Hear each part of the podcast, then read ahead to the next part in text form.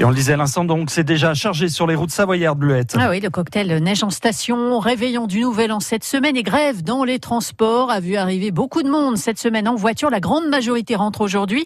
100 000 véhicules vont emprunter l'autoroute A43 direction Lyon d'ici demain avec le nœud du péage de Chambéry-Nord. Le directeur de cabinet du préfet de la Savoie, Jean-Michel Dose.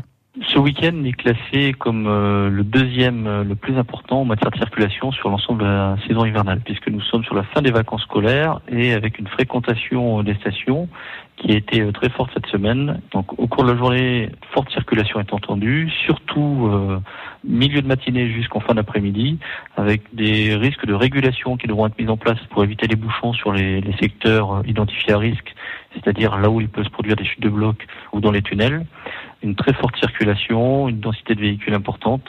La RN 90, de manière générale, entre Bourg-Saint-Maurice euh, et Albertville, donc euh, une vigilance de tous les instants à voir et surtout euh, savoir faire preuve de patience et de respecter les consignes données par les forces de l'ordre et les informations routières. Et pour ceux qui repartent quand même en train, ça va mieux que le week-end dernier avec 7 TGV sur 10.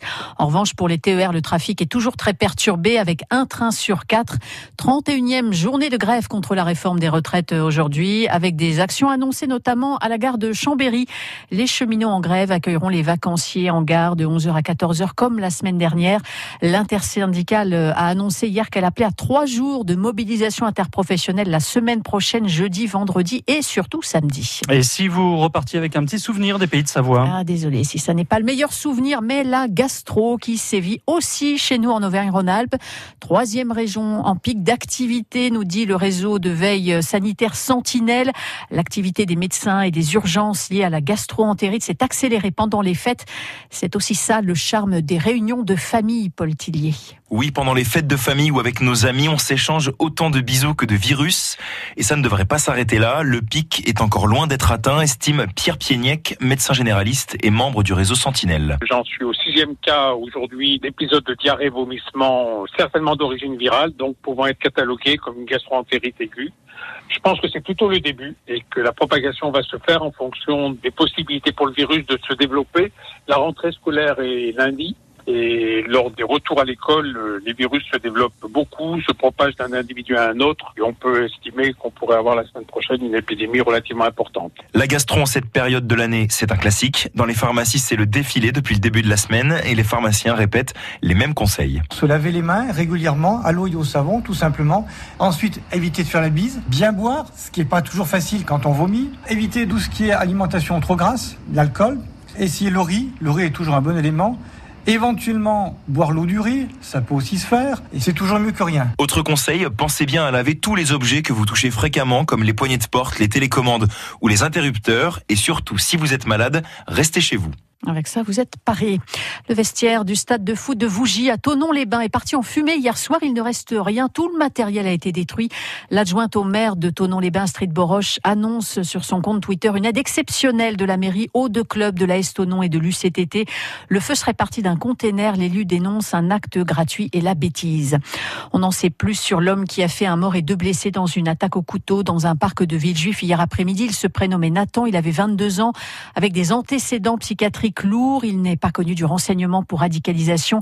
Des policiers de la BAC sont intervenus avant qu'il n'entre dans un centre commercial. L'assaillant a été tué. La mort du général iranien Soleimani a provoqué une onde de choc au Moyen-Orient. Avec des conséquences en cascade, les négociations pour faire libérer deux universitaires français détenus en Iran vont se compliquer. Farida Adelra et Roland Marshall ont été arrêtés il y a sept mois, entre autres pour espionnage, ce qu'ils contestent. Leurs proches sont très inquiets. Le chercheur Jean-François Bayard est membre du comité de soutien aux deux Français. sei.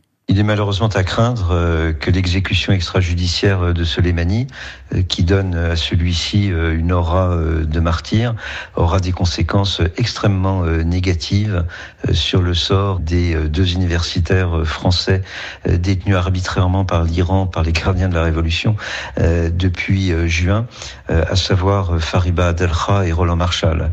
Nous n'avons aucune nouvelle de Fariba Adelkha qui est entré en grève de la faim illimitée limité le jour de Noël, le 24 décembre, de concert avec sa co-détenue l'universitaire australienne Kylie Moore Gilbert. Ce matin, on apprend qu'un nouveau raid aérien américain a visé un autre commandant pro-Iran au nord de Bagdad. Des dizaines de milliers d'Australiens évacués de leur domicile face aux gigantesques incendies qui ont déjà fait plus de 20 morts. L'état d'urgence a été décrété dans le sud-est du pays. 3000 militaires réservistes ont été rappelés. Une mobilisation sans précédent.